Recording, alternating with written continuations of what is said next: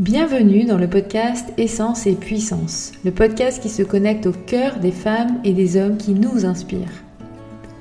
Je suis Anne Beaufreton, coach, mentor, stratège créative et intuitive, et j'accompagne les entrepreneurs, dirigeants, chefs d'entreprise et managers intuitifs et engagés d'aujourd'hui et de demain. Mes ingrédients pour cette jolie recette Mindset, essence et puissance.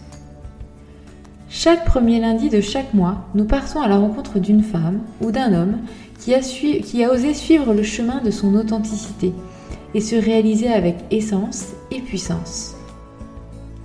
Parce qu'il n'est pas toujours si facile d'oser vivre ses rêves et de se réaliser, j'ai eu envie de parcourir le monde et de partir à la rencontre de femmes et d'hommes qui ont osé vivre et créer leur vie. Pour moi, Oser vivre la vie à laquelle on aspire est souvent une histoire personnelle, mais aussi une réussite collective, et elle prend tout son sens au moment où elle est partagée. Je te propose donc de vivre avec chaque rencontre un moment de découverte, d'inspiration, de questionnement et de boost d'énergie pour comprendre et découvrir son parcours, ses peurs, ses challenges, ses réussites, ses inspirations aussi et que tu puisses ensuite repartir avec une nouvelle idée, une nouvelle énergie, une nouvelle pensée, une nouvelle émotion peut-être, pour toi aussi oser vivre la vie à laquelle tu aspires. D'ailleurs, si tu apprécies le podcast, s'il t'inspire, s'il te nourrit, je t'invite à en parler autour de toi, à laisser un commentaire et à lui mettre une note, une note 5 étoiles sur la plateforme de ton choix, celle que tu préfères ou celle où tu es le plus à l'aise. Ça permettra à d'autres personnes de le découvrir plus facilement et ça compte beaucoup pour moi. Si tu as des suggestions d'invités, des partages, des feedbacks ou d'autres échanges à me faire, n'hésite pas à me retrouver sur Instagram ou sur LinkedIn, sur mon compte Anne Beaufreton, et j'aurai plaisir à te répondre. J'espère que tu te régaleras autant que moi et je te souhaite de passer un très bon moment.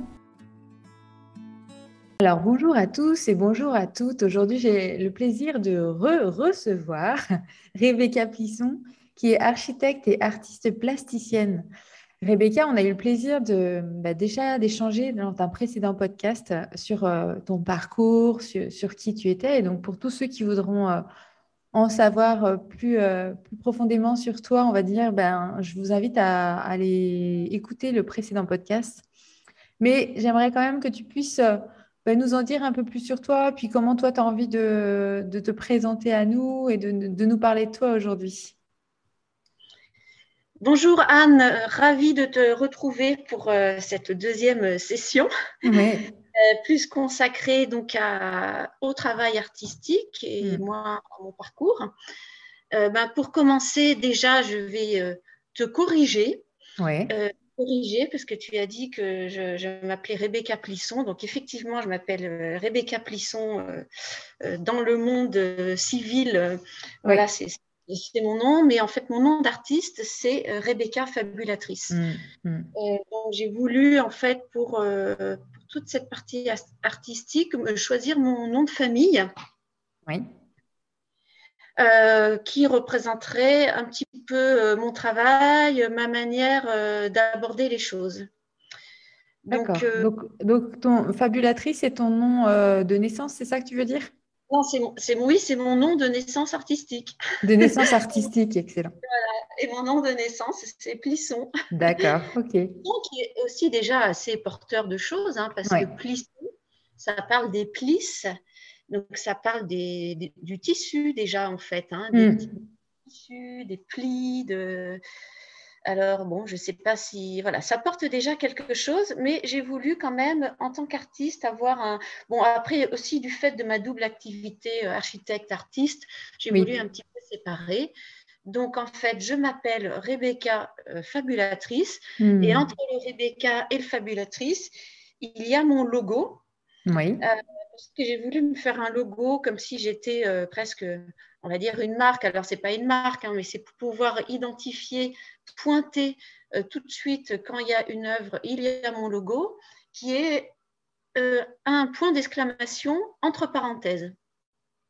Voilà, ce que j'avais vu effectivement sur ton compte Instagram. D'accord. Donc, c'est vraiment ça ta, ta patte, enfin en tout cas c'est comme ça qu'on peut te reconnaître aussi, en tout cas en image.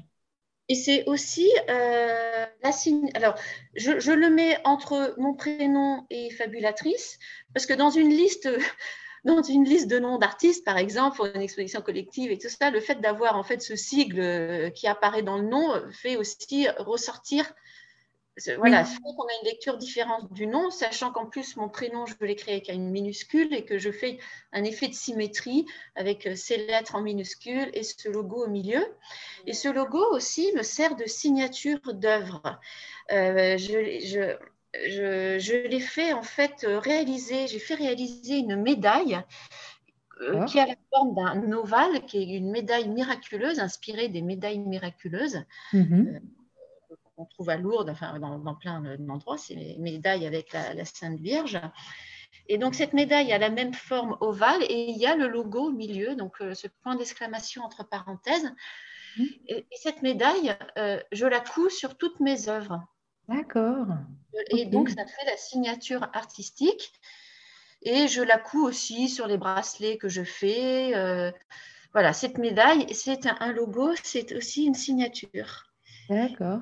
Et, et, le sens de ce point d'exclamation entre parenthèses, en fait, quelque chose qui est entre parenthèses et quelque chose qui est en fait raconté euh, euh, en aparté. Mm. Et le point d'exclamation, lui, exprime plutôt une expansion, en fait, quelque chose qui, qui va vers l'extérieur. Et la parenthèse resserre. Et pour moi, ce logo représente cette tension, en fait, entre ce que je vis intérieurement qui est vraiment euh, quelque chose en expansion, mais qui est quand même gardé dans le secret en fait de la parenthèse, d'une histoire qu'on pourrait se raconter en parenthèse. Et ces deux forces, en fait, des parenthèses et du point d'exclamation, ça crée aussi une tension. Et moi, cette tension représente un petit peu euh, euh, et bien, ce que je fais avec euh, mes bretelles de soutien-gorge élastiques, qui sont ma matière première, quand j'enrubane un objet, je le mets sous tension en fait. Il y a une tension entre l'objet qui est contenu et la bretelle qui le resserre. Et, et, et, et ça représente un peu cette frontière entre l'intérieur et l'extérieur. On est toujours contenu par une enveloppe. Donc l'enveloppe, ce sont les parenthèses, mais à l'intérieur, on est toujours en expansion. Donc ce logo raconte un peu ça. Euh, la parenthèse du temps aussi. Quand je travaille, en fait, je suis hors du temps. Euh, voilà, donc euh, c'est. Et, comme... et, alors, ça me vient aussi par rapport à ce qu'on avait échangé lors du premier podcast ensemble euh, où tu disais que bah, dans, dans, ce processus créatif qu'on va aborder plus en, plus, en, profondeur aujourd'hui, il y avait quand même ce moment entre ce que j'aurais vraiment, enfin en tout cas ce que j'ai pu imaginer euh, dans, la réalisation, et puis ce qu'il y a vraiment dans, la réalité, parce que justement, il y a, y, a, il y a un passage en fait entre les deux. Euh, et est-ce que du coup, ces parenthèses, ça peut, elles pourraient aussi exprimer cette, euh, presque cette énergie-là ou ce passage-là de dire, euh, ben, le, le, point d'exclamation, c'est, c'est peut-être la vision qui s'est passée. Ouais. Et puis, le, l'entre-parenthèse, c'est, ben, oui, tu as eu ta vision, mais en fait, pour que ça rentre dans la matière ou que ça rentre dans la réalité, ben, ça, grâce à la parenthèse, on y arrive en fait. Il y a un peu cette dimension-là aussi. Alors, ça me parle beaucoup, le point d'exclamation qui correspond à la vision. En fait, mmh. le point d'exclamation correspond quelque part à la vie intérieure. Oui. Et alors la parenthèse, alors je dirais pas qu'elle qu'elle permet quelque chose, en fait, ben, ça, la parenthèse, elle exprime juste en fait que cette vie, elle est à l'intérieur, en fait. Elle est dans les parenthèses. Donc pour moi, en fait, ce, ce logo, enfin oui, ce logo, j'aime bien l'appeler logo, en fait. Ben oui. et, et, ça peut être aussi un symbole, en fait. Ouais. Donc je fonctionne avec trois symboles fondateurs, dont celui-là. D'accord. Et je pourrais peut-être parler des autres dans la suite de l'entretien. Euh, pour moi, en fait, euh, ce, ce, ce, ce, logo, symbole résume juste en fait, euh, voilà, cette étincelle, cette vision en fait. Mmh. Ouais. Et, et, et, reste, euh, voilà, ça, ça, reste à ce niveau-là, en fait. Ne raconte pas le processus, il raconte l'étincelle. D'accord. Ok. Qu'est-ce que ça, qu'est-ce que ça permet justement d'avoir un, un, nom d'artiste? Qu'est-ce que ça te permet à toi, en tout cas? Alors, je, pourrais dire que ça peut me permettre de porter le costume de l'artiste, mais en même temps, quand je dis ça, c'est quand je suis euh, en tant qu'artiste que je me sens vraiment moi. Donc, ça m'a permis au départ de poser un acte, en fait. De poser, voilà, de, poser quelque chose. Parce que avant tout de faire, ça je l'ai eu dès le début, même quand j'avais fait pas grand-chose. Quelque part, cette posture, cette position d'artiste, elle est intérieure au départ, même si on n'a pas fait grand-chose. Je dis ça pour, pour, encourager les gens qui m'écoutent. totalement, ouais. l'intérieur que ça se passe. Et, et, le fait de moi d'écrire ça, ça m'a permis de me positionner en tant que. Hmm. Et après, en fait, les choses sont venues, mais ça, c'était arrivé presque avant. Oui, d'accord. Euh, après, maintenant, on pourrait dire que maintenant, je pourrais un peu m'en passer. Par, exemple, fabulatrice, des fois, j'aurais envie, après dix ans d'activité, euh, des fois presque de l'enlever, de me résumer à Rebecca. Parce que la fabulation, elle est un peu à double tranchant. Alors, j'aime beaucoup cette idée de, de fabule, de se raconter des, raconter des histoires. Mais en même temps, ça veut, je ne suis pas une affabulatrice en fait. Et du coup, euh, des, fois, ce terme peut aller dans ce sens-là. Oui. Et moi, je ne suis pas du tout affabulatrice. Vraiment, mm. en fait, je me raconte des histoires, mais je suis vraiment ancrée dans, dans le réel. Et, c'est intéressant ce que tu dis, ce, tu vois, ce processus que l'on a euh, entre le moment où on a envie de, de se positionner euh, où on a parfois besoin d'un costume, on a parfois besoin d'un nom, d'un slogan, de tout ça. Et puis comme si, euh, et je le vois, hein, je fais beaucoup d'entrepreneurs aussi, tu vois, c'est le même processus, c'est comme si avec le temps, la confiance, l'expérience, etc., on a envie finalement plutôt de, s'alléger, de revenir à des choses plus simples, plus... Euh, plus brute en fait euh, dans notre communication ou dans de ce que l'on va être et hum, peut-être d'autant plus quand on a cette, euh, cette, cette énergie artistique où finalement que ça revienne à soi permet d'ouvrir aussi le champ des possibles et de, de laisser d'avoir aucune limite dans la création quoi dans la créativité ça te parle ça? Oui, oui, ça me parle. C'est vrai que la, euh, la fabulatrice, euh, à des moments, je sens que ça peut un peu me limiter ou que ça peut me coller une étiquette. Mm.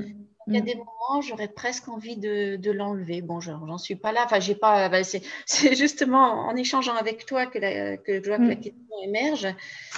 Donc, euh, ça fera son chemin. Voilà, ça fera son chemin. Mais c'est vrai qu'au début, on a besoin de. Moi aussi, au début, j'ai voulu faire un site internet. Bon, ça, ça m'a beaucoup aidé en fait parce que ça m'a permis de mettre à côté les choses que j'avais faites et de voir déjà ce petit chemin parcouru sous les yeux.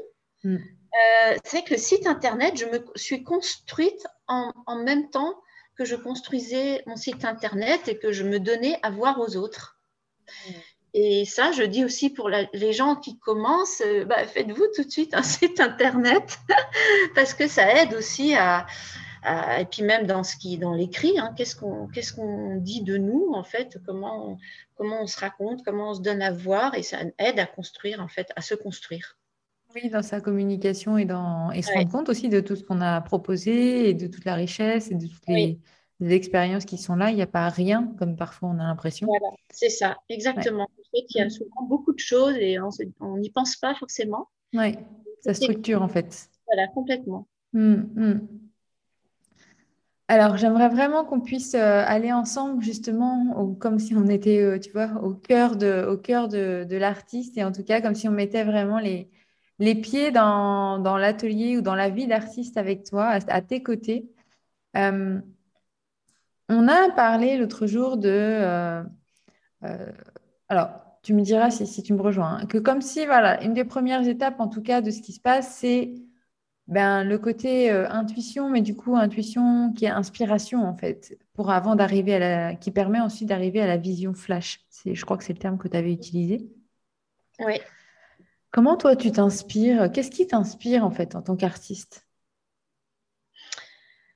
Euh, alors, je suis très inspirée par le travail des autres artistes. Ouais.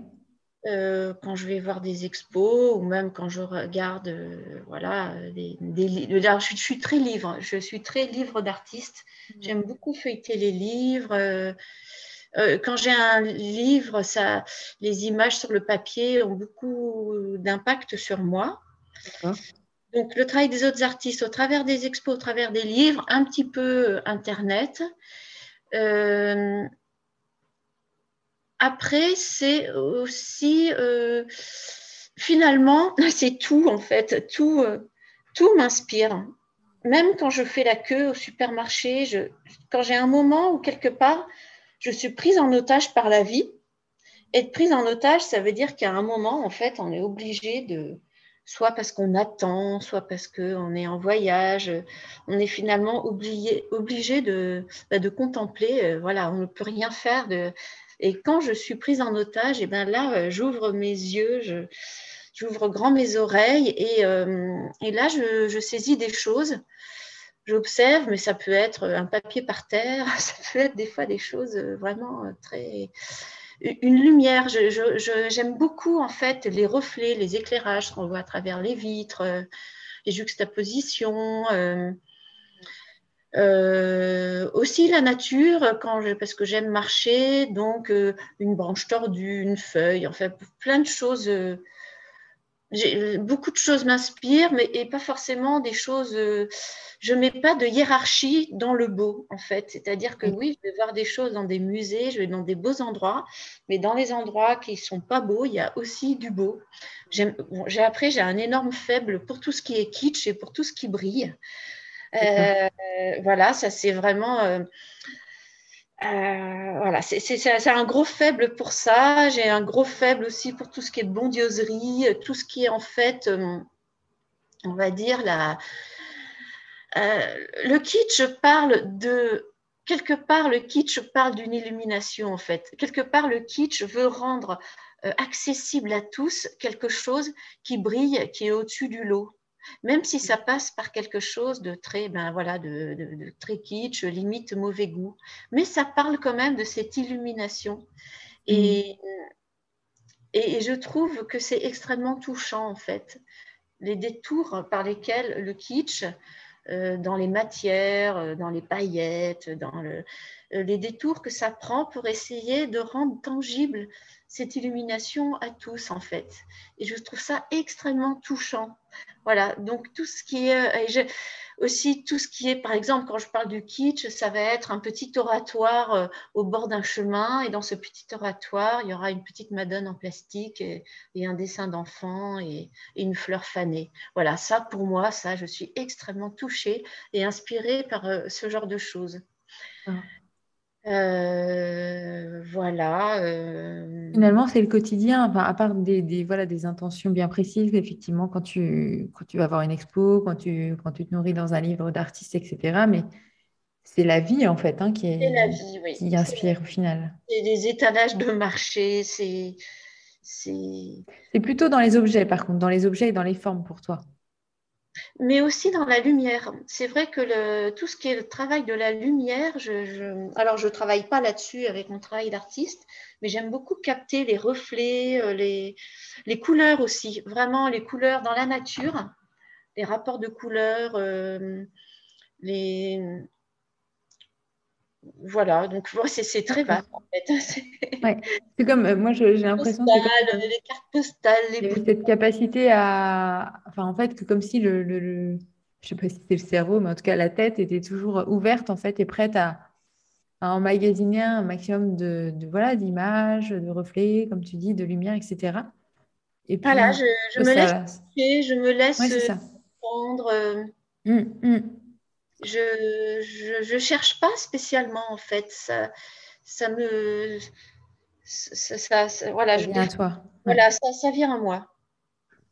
Et alors, quand tu, on parlait la, dernière fois donc euh, de l'origine en fait de, de, d'une création ou d'une oui d'une création, c'est une vision flash. C'est ce que tu m'avais partagé à ce moment-là elle, a besoin de, certaines conditions pour arriver, cette vision flash. Elle a besoin d'être peut-être demandée de ta part. Euh, Est-ce qu'il y a des, conditions ou, ou, un système, en tout cas, pour obtenir cette vision flash? Non, pas trop, en fait. Parce on a aussi un peu le mythe de l'artiste qui doit avoir l'inspiration et qui se pose là dans un certain contexte. Et moi, du fait de ma vie euh, et de cette activité d'architecte que j'ai à côté, bah voilà, j'ai pas tant de temps de le temps de rêvasserie ou de mmh. voilà partout tout le temps euh, au milieu de au milieu de mon quotidien une seconde au milieu d'autres secondes. Mmh. et euh, du coup ces inspirations. Alors ce que je fais quand même pas mal c'est que euh, généralement je me mets à réfléchir le soir. Je, je réfléchis en fin de journée parce que la nuit approche. Et, et la nuit porte toujours conseil. Donc, je pose les bases d'une réflexion ou de quelque chose, souvent euh, le soir. D'accord. Des mots sur un papier. Euh, et puis après, la nuit arrive et, souvent, ben, euh, voilà, la nuit œuvre. Et le lendemain, je me réveille et j'ai souvent des, voilà, des, des visions, des, des, choses qui, qui ont avancé. Et du fait que j'ai quand même pas beaucoup de temps, et eh ben, mettre à profit la nuit, c'est très bien pour moi. Hmm. Oui, le, finalement, le, processus de réflexion s'active euh, quand tu dors. voilà. Et puis souvent, euh, euh, en fait, le processus de réflexion a besoin de maturation. Voilà. Quelque part, c'est poser des jalons, hmm. poser des mots, écrire une ou deux petites idées, et puis vraiment laisser reposer. Et après, moi, je fais plein d'autres choses. Je fais plein d'autres choses, et puis après, j'y reviens. Et puis après, j'ai un flash qui me vient. Alors, il faut du temps même si la vision est, à des moments euh, fulgurantes, vient d'un coup, elle arrive parce que quelque part, j'ai posé des choses avant. Mmh. Donc, c'est, en fait, c'est lancer un processus sur lequel je ne travaille pas activement. Voilà, ce n'est pas un travail actif, mais c'est un travail en sous-marin, en fait. D'accord. Et c'est bien, il faut arriver à se faire confiance là-dessus. Et petit à petit, j'ai, appris à me faire confiance, à savoir que finalement, je suis jamais aussi inspirée que, que quand je n'y pense pas trop. En fait, c'est un petit peu euh, paradoxal. Et comme si tu avais posé euh, le, Enfin, que tu laissais le tableau se faire, mais en fond, quoi, en fond de, cerveau, et que le reste pouvait continuer sa vie. Et que... voilà, voilà, complètement. Hmm. Et est-ce que du coup, ça, la, la peur de ne pas être inspiré, la peur de, de, du syndrome de la page blanche ou de l'œuvre blanche, je sais pas, euh, est-ce que ça t'est déjà arrivé? Tu le ressens des fois ou pas? Jamais. En fait, moi, c'est le contraire. Euh, c'est, pas mieux. Hein. C'est pas mieux. Franchement, hmm. c'est compliqué à gérer. Moi, j'ai le syndrome du, du trop, en fait. D'accord. J'ai un esprit assez euh, multiple et foisonnant et j'ai beaucoup d'idées, beaucoup de choses dans ma tête. Et au contraire, moi, mon problème, c'est euh, de c'est d'arriver à épurer en fait et à et arriver à, à faire un choix. Oui, c'est ce que j'allais te dire. Ouais. Et c'est vraiment euh, très difficile à, à, vivre en fait, de faire le choix, de dire est-ce que je fais le bon choix. Euh, c'est voilà, le contraire. et alors, qu'est-ce qui t'aide justement pour faire le, le bon choix? Ben, souvent, c'est un peu cette vision première que j'ai eue, hein, parce que souvent, la première idée est quand même bonne. Après, j'en ai plein, plein d'autres. Ça part dans tous les sens. Et globalement, après, je, retourne un petit peu à la première idée. Après, faire le bon choix, c'est aussi... Euh, là, par exemple, je vais disposer d'un chouette espace pour exposer. Alors, je me dis, dis donc, là, c'est vraiment idéal. L'espace blanc, euh, tout est possible. Mmh. Et après, c'est de voir un peu euh, quand même les choses qui sont à l'œuvre depuis longtemps dans mon atelier, auxquelles je travaille petit à petit, où j'ai exposé. Là, par exemple, j'ai toute une série de, branches et de bâtons. D'accord. Que je travaille depuis longtemps, que j'ai exposé, j'en ai exposé quelques-uns. Euh, j'en rajoute un peu d'autres. Donc, quelque part, c'est j'ai fait des propositions, j'y ai réfléchi pour des propositions pour des projets, mais que j'ai pas forcément choisi. Mhm. Et ça, ça c'est à l'œuvre depuis longtemps. Et là, je me dis, ben là, ça serait le moment justement pour que ces choses-là qui, qui, qui, augmentent petit à petit dans mon atelier, ben là, je sens qu'en fait, c'est ça, ça irait bien pour ce lieu-là. Parce qu'il faut qu'à un moment, les choses aboutissent aussi. Donc, oui, comme si c'était le moment d'aller vraiment passer un autre cap, peut-être aussi en, en, exposant là ce qui, ce qui est là depuis un moment? Ben, en fait, ça m'oblige à finir. voilà. À, voilà, à clore un peu l'histoire et, et, voilà, donc je, vais, je vais clore l'histoire et puis l'exposer. Alors j'ai encore un travail énorme parce que comme je ne peux pas m'empêcher de voir un petit peu grand, comme l'espace est beau, je vais vouloir en mettre beaucoup et de faire un effet un peu d'accumulation. De... D'accord. L'idée, c'est que dans cet espace, j'aimerais que les gens soient enthousiasmés, en fait, ou enfin voilà, qu'ils partent avec moi dans ce, dans ce foisonnement Hmm. les emmener avec moi. Et du coup, j'ai envie d'être généreuse. Hmm. J'ai envie de leur donner beaucoup. Donc euh, voilà, donc là ça s'est fait, ça s'est fait comme ça. C'est un moment, il faut quand même rendre, euh, euh, donner honneur finalement à, à ce qui est à l'œuvre depuis longtemps. Donc le choix se fait aussi comme ça. D'accord. Là, bon, là c'était euh, un espace ouvert, donc c'était très ouvert. Après, dans beaucoup d'autres projets, en fait, les choix sont orientés en fonction du contexte, en fonction du lieu. Euh, euh, oui, forcément, il y, a, des, il, y a des, il y a des contraintes qui doivent être là. Que le choix est moins ouvert. Mais là, dans ce cas-là, effectivement, le choix était très ouvert. C'est pas pour un temps plus facile finalement. Ben non, au départ, c'est pas facile. Là, bon, j'ai réussi à me décider assez rapidement. Mais euh, non, comme je disais, il y en a qui ont la page, la peur de la page blanche. Hmm. Moi, c'est la peur de la page euh, noire, en fait, noire d'écriture, noire de croquis, noire d'idées. Et c'est arriver à, à, faire le choix. Ce qui me vient aussi, c'est qu'il y a, l'œuvre, en fait, mais, mais, il y a aussi euh, la mise en scène, j'imagine. Ce sont deux choses, deux choses différentes dans la réflexion et dans, dans bah, finalement la création de l'œuvre finale. Oui, alors euh, j'ai, alors peut-être que ça c'est ma déformation d'architecte. J'ai toujours travaillé euh, en résonance avec les lieux, les lieux qui m'accueillent, mm. l'histoire des lieux, les, espaces. Euh, donc comment c'est, pourquoi choisir cette œuvre dans ce lieu-là, comment la mettre en scène. Donc déjà il y a le choix symbolique de l'œuvre, comment ça résonne avec le lieu dans lequel elle vient. Et puis après, il y a le choix spatial, euh, comment elle est mise en scène, comment elle est éclairée. Et par exemple, quand j'ai exposé donc, dans ce musée patrimonial dont je parlais euh, dans notre dernière séance, en fait, qui était un ancien couvent, en fait, c'est un musée patrimonial, donc à Grenoble, le musée dauphinois, qui est un ancien couvent, et ben, j'ai fait tout un travail sur euh, bah, le fait que euh, euh, l'histoire originale de ce couvent qui était sur le thème de la visitation. Et après, donc, j'ai travaillé sur ce thème de la visitation. Et donc, j'avais plusieurs euh, propositions donc, conservateurs en lien avec la visitation, en lien au fait que des sœurs soient cloîtrées dans un lieu.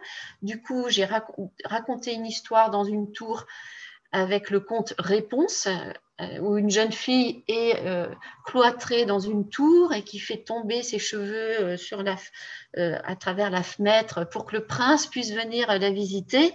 Donc j'ai raconté cette histoire avec une installation, mais toujours en fait en lien avec le lieu. Entrer en résonance avec le lieu. Et ça, en fait, le lieu est aussi extrêmement inspirant. Dans le cadre d'un projet contextualisé, le lieu est la base de mon inspiration. C'est marrant, j'ai l'image de. Comme si tu vois les, œuvres que tu venais intégrer, justement, par exemple, dans ce lieu, comme à Grenoble. C'était comme si c'était une grève temporaire, en fait, parce qu'il y avait vraiment, fallait vraiment que ça puisse prendre, en fait, ça puisse fusionner, hein, en tout cas sur un temps donné.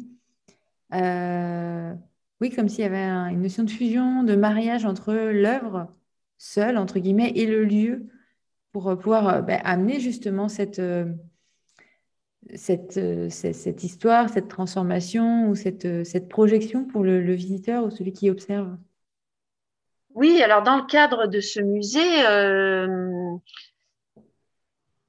l'idée c'est qu'en fait, alors je suis assez ambitieuse quelque part, parce que dans le sens où donc ben, c'est une œuvre d'art, donc j'espère qu'elle voilà, qu'elle touche le plus grand nombre, mais c'est aussi une œuvre éclairante sur, euh, sur le lieu ou sur une histoire. Et, toutes les œuvres, en fait, euh, euh, mettaient en lumière l'histoire d'un lieu que les gens ne connaissent pas, en fait. Et donc, j'ai proposé aussi des visites guidées et du coup, je, racontais, je, racontais tout ça. Et pour moi, l'œuvre, elle est aussi, comment dire, enseignante. Elle est, elle, j'espère qu'elle peut donner aux gens l'envie de connaître un peu plus le lieu dans lequel ils sont et ce qui a fait de ce qu'il est devenu, toutes les histoires derrière et comment il s'est construit et ce qu'il porte. Et, l'idée de mettre une œuvre d'art qui vient en fait euh, éclairer, donner envie, voilà, c'est là pour le, voilà, je bafouille, je, oui, mais voilà, ça, c'est parce que c'est la première fois, Anne, bravo de me faire parler comme ça. non, mais c'est pour qu'on vit, on vit avec toi. Hein, je, je, voilà, donc c'est aussi une œuvre qui est éclairante, en fait, hmm. éclairante, parce que euh, ben moi, je m'intéresse à beaucoup de choses et, j'adore l'histoire, et qu'on ne vient pas de n'importe où, et qu'on est porté par une histoire, tout un chacun. Hmm. Et et ça, c'était spécifique à ce, à ce lieu, à ce projet pour toi, ou, ou c'est vraiment ressenti que tu as à chaque fois? Ben, En fait, là, c'était très fort parce que c'était un ancien un lieu patrimonial. Euh, euh, je, réfléchis à d'autres endroits. Ben, par exemple, quand j'ai exposé dans l'hôtel à Paris qui s'appelle l'hôtel La Maison Champs-Élysées, mmh. euh, cet hôtel, l'architecture intérieure, avait été fait par euh, la maison Margiela. Donc Martin Margiela, euh, pour, que, pour ceux qui connaissent, en fait, c'est un, créateur euh, de mode hein, qui a fait une maison de, au départ de prêt-à-porter et après de haute couture, et qui est très en lien avec l'art, en fait, et qui a une vision très, très pointue, et que c'est quelqu'un, ça a été quelqu'un d'absolument avant-gardiste dans la mode. Mhm. Et c'est lui qui avait fait euh, ce, euh, la, décoration de cet hôtel. Et Martin Margiela a ces, toutes ces boutiques et dans cet hôtel procèdent en fait de la mémoire et de l'effacement. Donc, par exemple, tout le mobilier de l'hôtel est enveloppé par des draps blancs. D'accord.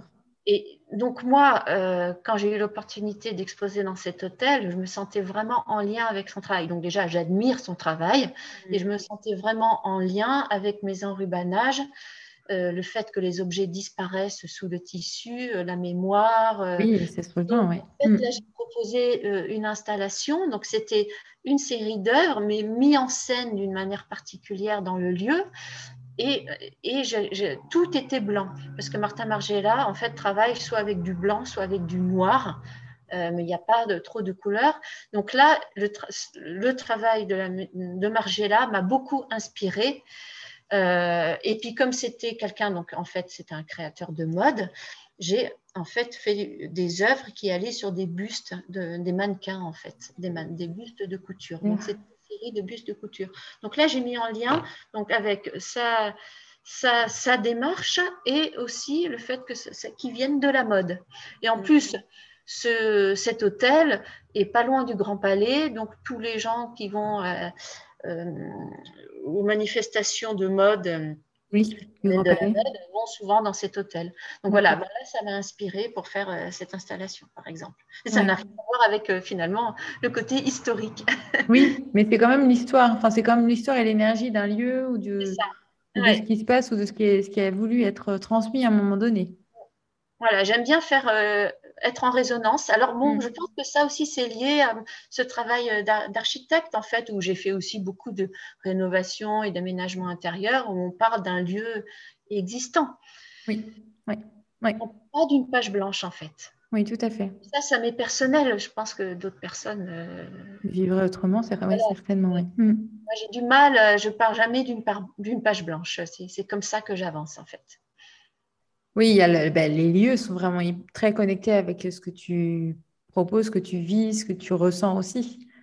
Donc, c'est cette énergie-là sur laquelle tu peux aussi puiser et puis, euh, et puis créer en, en co-création avec tes œuvres, que les, deux s'harmonisent ou s'alchimisent. Oui, complètement. Euh, on a, la dernière fois, on avait aussi parlé que, en tout cas, tu m'avais partagé euh, que finalement, créer une œuvre, c'était euh, de ton, c'était ton impulsion, mais que souvent, les personnes se ralliaient à toi pour t'aider sur telle ou telle chose, etc. Euh, comment ça Enfin, tu vois, comment, comment tu le vois comment... Est-ce que tu leur partages et tu leur demandes de pouvoir t'aider Ou est-ce que c'est des choses, tu disais que ça semblait assez naturel, en fait, que les gens avaient envie de, de participer d'une certaine façon Est-ce que tu peux nous en parler un petit peu? Alors, moi, je ne demande jamais rien. je me semblait bien. parce que je. je c'est pas dans, dans ma nature. Euh, enfin, si, je peux demander, mais je suis pas trop de. J'aime euh, assumer seule ce que j'ai à, assumer, en fait. Euh, et, et ça, ça remet en, en lien vers notre sujet de notre dernier entretien, qui est en fait la liberté. Oui.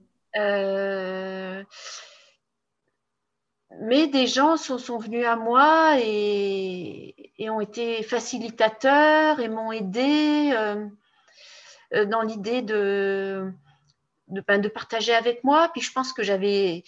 Alors j'entendais une émission de radio hier sur le charisme. En fait, et quelque part, les gens qui ont du charisme ou, ou des gens qui ont tellement d'enthousiasme pour un projet, ils sont tellement en fond que en fait forcément enfin que les autres ont envie d'être avec eux quoi ont envie d'être dans leur enthousiasme moi je pense que j'ai été un peu comme ça hmm. donc euh, voilà des personnes euh, euh, m'ont aidé et je leur en suis tellement reconnaissante mais hmm. aidé de bien diverses manières hein, de, pour, de, proposer un projet pour me prêter un local pour euh, ben, me donner le contact du fournisseur de bretelles euh, pour euh, voilà c'est très varié. C'est ma famille qui me soutient. Enfin voilà c'est et, l'idée c'est qu'en fait même si je me sens très solitaire dans ma démarche en fait je suis quand même accompagnée.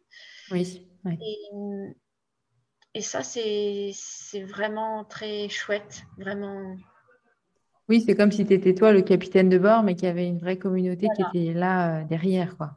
Voilà, complètement. Hmm. Euh, l'autre, on a parlé, donc, euh, le, donc on a, on a l'inspiration. À un moment donné, il y a plutôt la vision flash qui arrive, et puis dans un ensemble de visions. Et puis après, tu m'as, vraiment partagé que ben, entre justement cette première image sur laquelle tu vas voilà, tu vas te lancer, tu vas faire le choix d'aller euh, vers cette vision-là. Et puis la réalité, eh bien, il y, avait comme euh, un processus de deuil. Est-ce que euh, tu pourrais nous partager, basé sur une de tes expériences ou une ou plusieurs œuvres, ce, deuil-là, comment tu as pu imaginer comment ça, ça s'est finalement réalisé et qu'est-ce que tu... comment ça se passe et comment on arrive à faire ce deuil-là? Euh, alors, j'aurais du mal finalement à dire euh, une œuvre que finalement, elle n'a pas été à la hauteur, enfin qu'elle n'a pas... En fait, ce deuil, je le vis quand je fais, quand je, quand je réalise. Et que je me dépatouille avec mes problèmes techniques, mes problèmes du bon objet que j'ai pas, que mais en fait, après, quand l'œuvre est réalisée, et là, du coup, j'aurais bien du mal à te donner un nom d'œuvre, et bien finalement, je suis totalement OK avec l'œuvre. Le deuil, il est... Euh,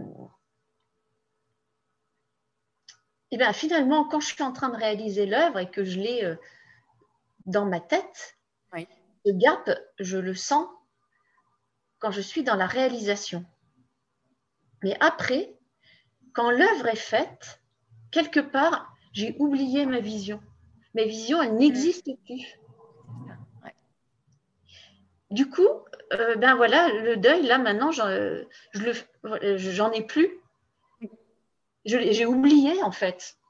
Oui, oui c'est vraiment le, processus, mais c'est ça disparaît. Enfin, c'est vraiment une étape nécessaire, mais qui disparaît en fait dans l'histoire. Voilà, en fait, c'est ça, c'est étonnant. Euh, c'est c'est au moment de la réalisation. Alors, euh, on pourrait dire que c'est pas une pensée très positive. je ne mhm. suis pas toujours, Voilà, voilà, c'est pas facile. Oui. Et, mais après, en fait, voilà, le, deuil, je, je l'ai complètement oublié. Cette première vision n'existe plus. Je ne sais plus de quoi je suis partie l'œuvre est là. Et puis je suis déjà après dans la, vision suivante en fait. c'est ça. là, je suis déjà, euh, je suis déjà ailleurs en fait, euh, et l'œuvre va euh, faire son œuvre, on va dire. donc auprès des personnes qui vont la voir ou rester un peu stocké à mon atelier avant de pouvoir être un jour, un jour montré. Hmm. C'est comme si finalement le plus important, c'est que l'essence de, la vision soit présent dans l'œuvre. Tu vois, l'ADN, en fait, l'ADN de ce qui est apparu dans la vision. Mais, mais voilà, après, sur un plan détail ou matérialisation, peu importe, l'essentiel, c'est que l'ADN euh, soit ressenti.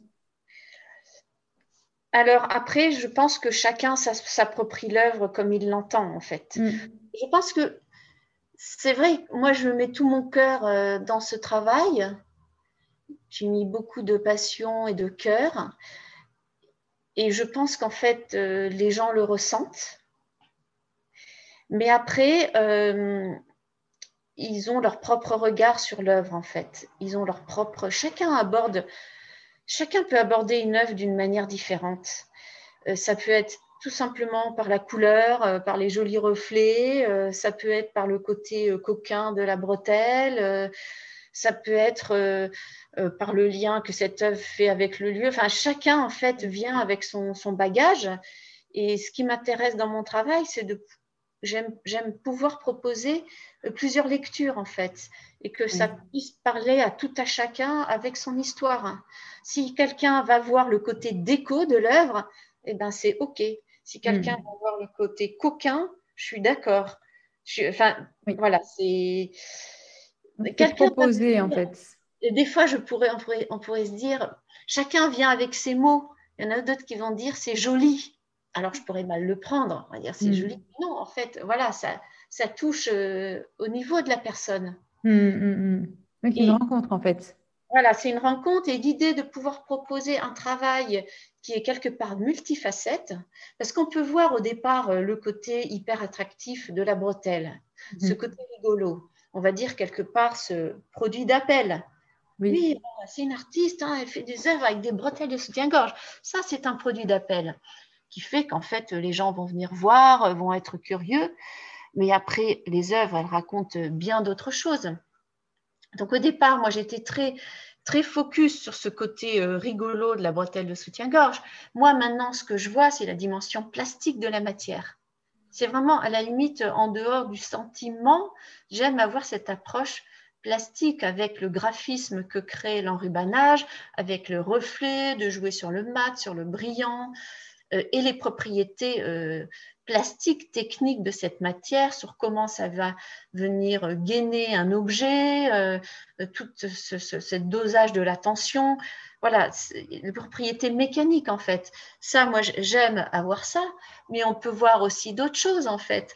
On peut voir euh, la dimension, je dirais plus, enfin moi, que j'appellerais plus intérieure, plus spirituelle, dans le sens où c'est ces objets qui sont donnés à voir tout en rubané, ils sont comme des cocons en fait.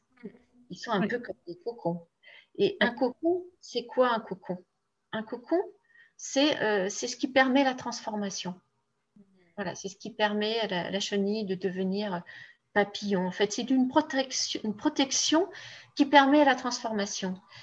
Et j'aime à dire que mes objets, finalement, ils sont en transformation.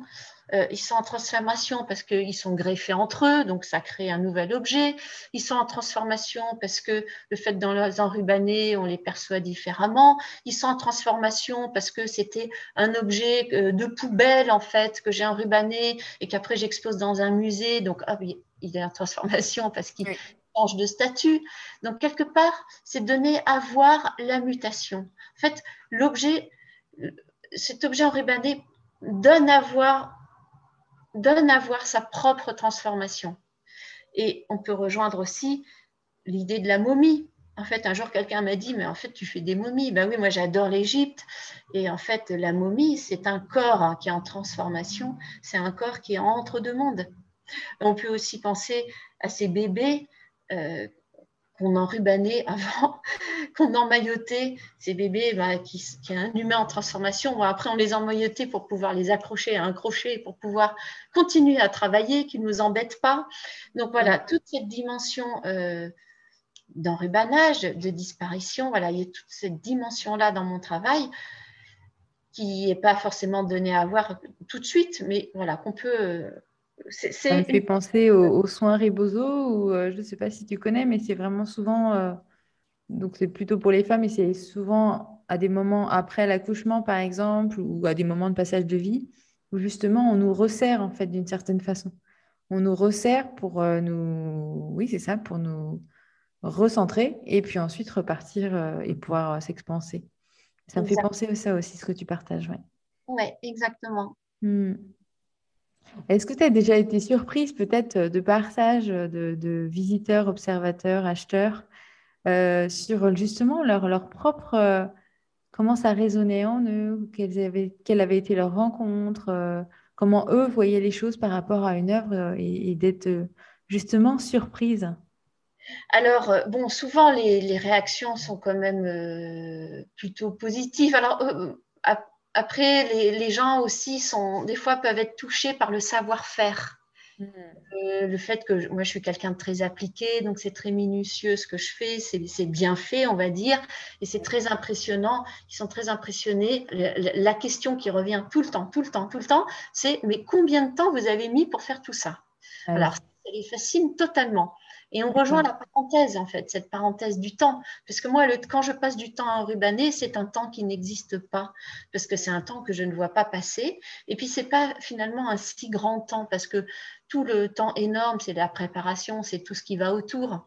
Finalement, quand j'ai choisi la bretelle, quand j'ai l'objet et que j'en suis à enrubaner, pour moi, c'est une forme c'est une forme de récréation. C'est un temps qui, qui, est long, effectivement, mais qui, qui, ne compte pas parce que c'est une récréation. Je suis euh, en rêvasserie en même temps que je fais ça. Donc, voilà, donc il y a cette euh, réaction par rapport au temps. Et puis, une fois, une dame, ça m'avait vraiment un petit peu intriguée, mais je repense souvent à sa, à sa remarque. J'avais enrubanné plein d'objets dans les oranges et dans les rouges. Euh, des objets séparés. Orange, rouge, rose. Et elle a vu tous ces objets et elle a dit Ah là là, mais moi, ça me, je trouve ça absolument morbide. Ah. Elle m'a dit C'est morbide. Et au départ, ça m'a un peu. Et puis en fait, oui, effectivement, quelque part, on est aussi dans la morbidité parce que on est dans la décomposition en fait des, corps et des objets. Ça, c'est un sujet qui m'intéresse aussi.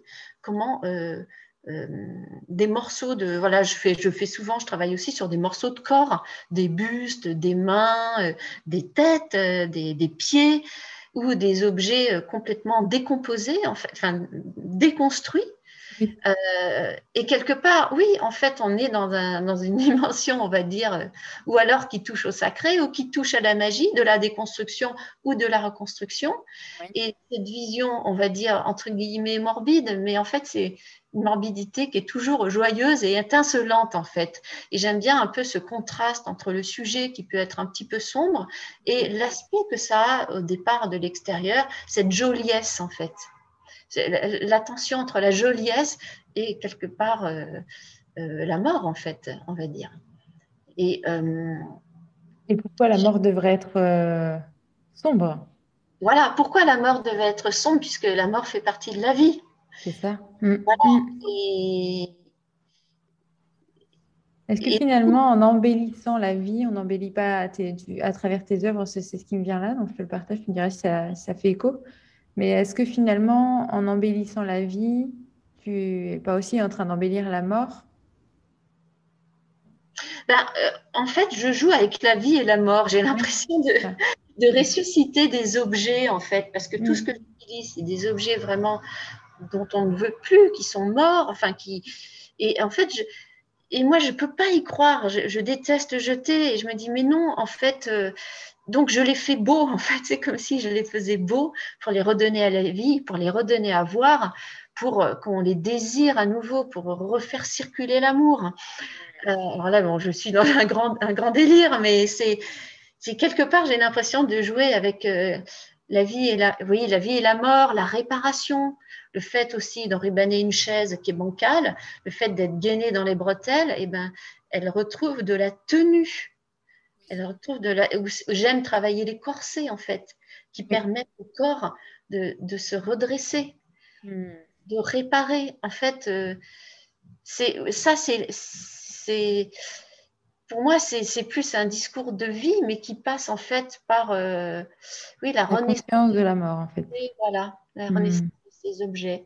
Il y a une forme de magie. J'aime j'aime euh, être une magicienne avec tout ça. Et puis, donc, ça, ça, rejoint aussi un sujet que, que, qui, qui, me, qui me tient à cœur, qui est le sujet des fétiches, en fait. Ces objets sont fétichisés.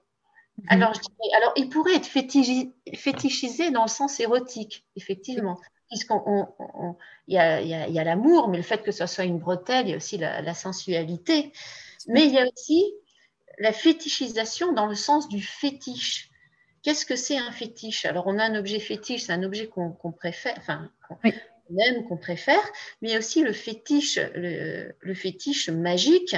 En fait, cet objet magique qui a des propriétés. Donc en Afrique, en fait, ceux qui fabriquent les fétiches, c'est un vrai métier et ils fabriquent un fétiche pour quelqu'un en fonction d'une demande. Voilà, je veux tel même, voilà. Et en fonction de la demande, il y a tout un vocabulaire d'objets qu'on met pour que le fétiche ait un sens. Donc on va mmh. mettre un cadenas, on va mettre un bec d'oiseau euh, sur ce fétiche qui va être, euh, donc tous ces objets sont rassemblés, mais en fait le fétiche n'est pas encore activé. Pour l'activer, il faut lui projeter de la cendre, il faut lui projeter de la poussière, il faut lui donner de l'alcool, il faut lui donner du sang, une espèce mhm. de croûte. Tout ça, en fait, ce liquide et cette matière vont créer une croûte autour de ces objets, donc en fait, comme les enribanés, pour que le fiche soit actif et qu'il puisse marcher. Hmm. Faire son œuvre. Et quelque part, je travaille un peu comme ça. C'est qu'en fait, font leur œuvre. Ils font leur, ils font leur œuvre, ils disparaissent sur quelque chose de brillant et ils deviennent quelque part un petit peu magiques. Je, voilà, c'est mm, mm, mm. cette vision. Euh, c'est cette vision que, que, j'ai. et puis c'est la magie de la vie, dans le sens plusieurs vies dans une vie, en fait. Euh. Plusieurs vies dans une vie. et même quand on est abîmé, enfin, tu vois, même si on, on a pu être abîmé par la vie, ben, finalement, on peut euh, tout autant se réinventer euh, autrement.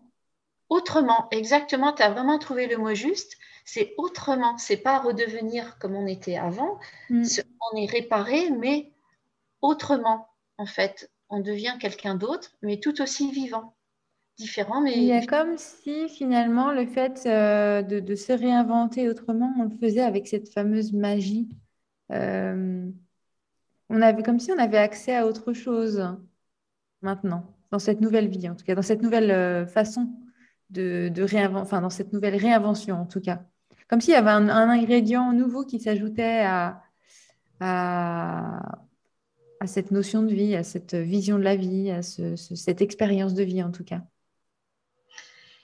Euh, oui, bah, cet ingrédient nouveau, bah, je pourrais dire que c'est la, la, joie de la renaissance quelque part euh, et, d'en avoir pris conscience. Oui.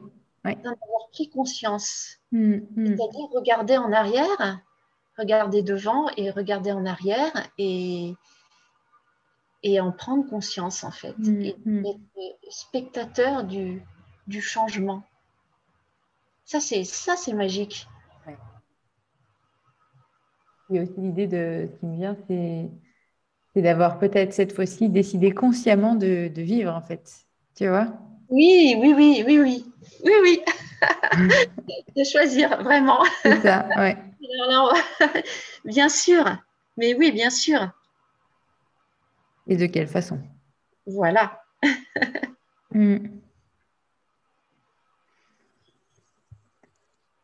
C'est inspirant, Rebecca. Il y avait cette idée euh, aussi qu'on avait qu'on a évoqué un petit peu euh, dans nos échanges, c'est euh, c'est vraiment il y a toute la partie ben, construction de l'œuvre. Et là on était vraiment moi j'entends aussi en communion avec cette œuvre là et puis ensuite le fait que ça appartient comment là on a évoqué un petit peu tu vois la rencontre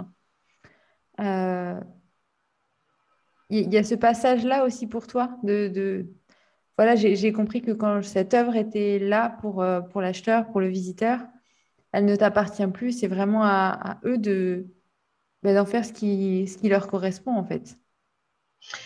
Oui, ben non. Euh, en fait, quelque part, je, je suis une, passeuse, on va dire. Mmh, je, je, crée l'œuvre, après je la donne à voir. Et, et je leur, j'ai senti ça très fort quand je faisais des visites guidées au musée dauphinois. En fait, quand je, bah, je racontais euh, toutes ces histoires euh, liées aux œuvres et aux objets et aux lieux, et, et je voyais les yeux s'illuminer, hmm. j'avais l'impression de leur donner quelque chose qui après m'appartenait plus mais il n'y a aucun. Euh, on parlait du deuil, il n'y a, y a, pas de. J'ai pas de sentiment de vide ou de quoi que ce soit. Il y a. Oui. C'est intégré dans, ta, dans ton. Voilà, j'ai passé quelque chose, enfin, oui. à certaines personnes, hein, bien sûr, pas. J'ai passé quelque chose c'est passé, donc des personnes ressortent avec l'envie de faire des choses, ou des, des personnes me disent, ben maintenant les objets, je les vois différemment, ah ben tiens, j'ai vu tel ruban, enfin voilà, chacun repart avec quelque chose. Et moi, je ne suis plus avec mes œuvres, mais j'ai aucune, euh, aucun sentiment de vide, aucun deuil, rien du tout en fait. Je hmm. suis déjà dans l'après et je suis déjà dans l'immense satisfaction de voir que quelque chose a, a pu passer. Appris entre l'œuvre et la. En tout cas, qu'il y a une rencontre qui s'est faite entre l'œuvre et l'acheteur. Ouais. C'est ça. Oui. Et euh, ah mince, ma question vient de m'échapper. Euh... Peut-elle revenir? Je vais la chercher. eh bien non, elle ne revient pas. C'est pas grave. Euh, donc, on, était, on, a, on a vraiment vu ce, le processus qui est assez intéressant en fait. Hein. À chaque fois, on repart de l'inspiration, on arrive sur la vision flash, il y a la création, il y a le deuil qui se fait en même temps dans ce que tu m'as dit, et puis il y a la réalité, il y a la proposition euh, du coup de, de l'œuvre euh, et, et, un peu cette transmission au niveau de la rencontre pour que, j'ai presque envie de dire que l'histoire continue en fait. Hein. Oui, c'est ça, oui. Ouais. Mmh. Qu'ils en fassent leur propre eux continuent l'histoire, après qu'ils la passent ou pas, mais en tout cas qu'ils continuent l'histoire. Est-ce qu'il y a autre chose que tu voudrais nous transmettre par rapport à, ce qu'on vient de dire? Et puis peut-être euh, en, en, résonance avec les mots essence et puissance, est-ce qu'ils font écho dans, ce processus créatif pour toi? Ou est-ce que c'est pas forcément facile de créer un lien avec, euh, avec ces deux mots dans, dans le processus? Et dans ce que tu vis toi surtout? Si, ça m'est presque euh, plus facile que pour euh, la dernière fois mon parcours. Euh, mhm. ben, L'essence, c'est ce que j'essaye de. C'est en lien avec la vision, avec ce que je capte. Des fois, j'ai voilà, des ressentis, mais que j'arrive pas à décrire avec des mots. Mhm. Eh ben, oui, c'est ce, parfum dont je parlais la, dernière fois, cette tonalité, cette. Euh, voilà, c'est indescriptible, on va, dire, c'est indescriptible, mais. Euh, et ensuite, euh, la puissance.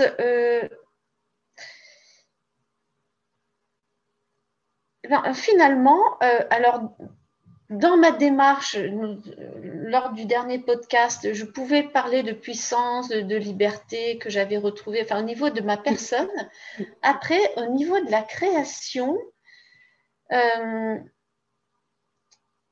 je ne me sens pas toujours puissante en fait. Je me sens, euh, des fois, j'ai tellement de, choses à l'œuvre, en plan, en même temps que à des moments, je me, les bras m'en tombent, je me sens hmm. impuissante devant la tâche à accomplir.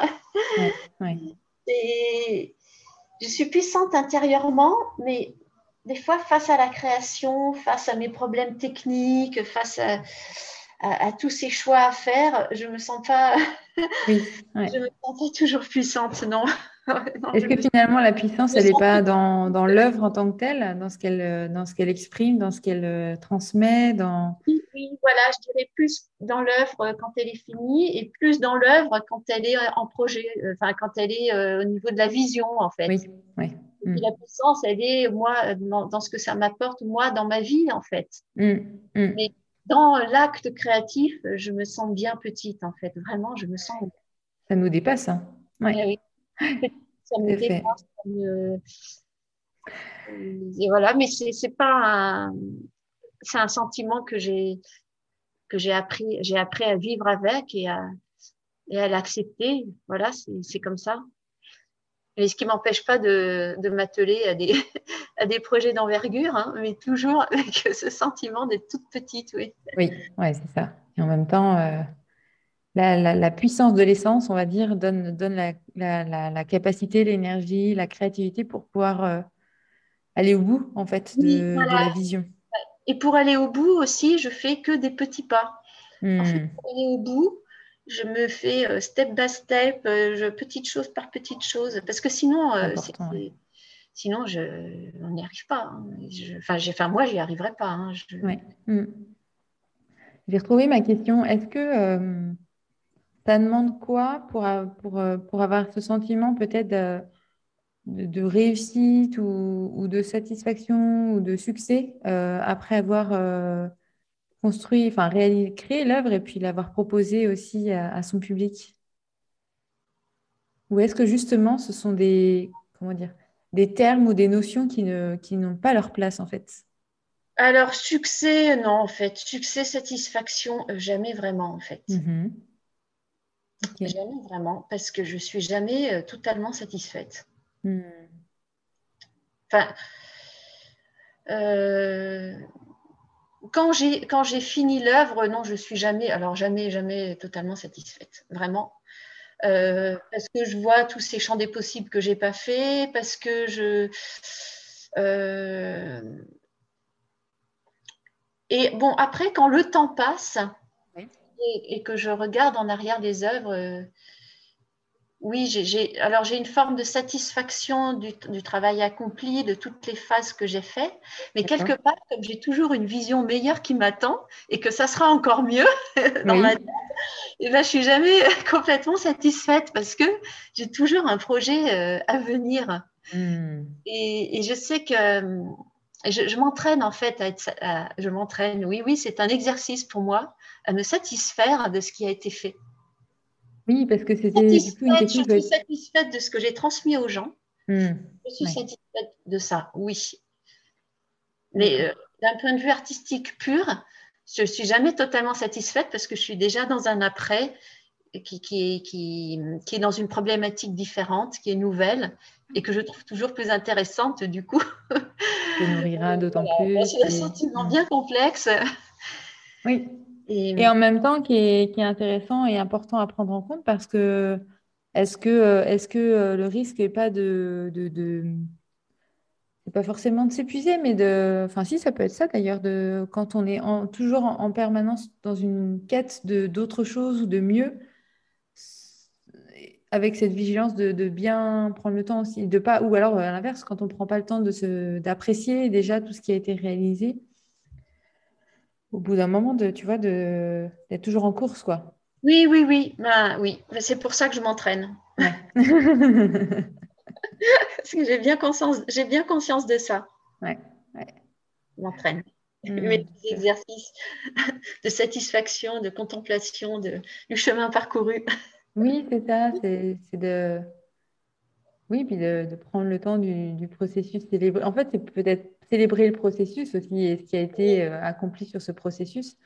Après, le résultat, euh, bon, voilà, c'est, il est là, mais c'est pas, oui, pas ça le plus important finalement. Oui. Mm. Génial.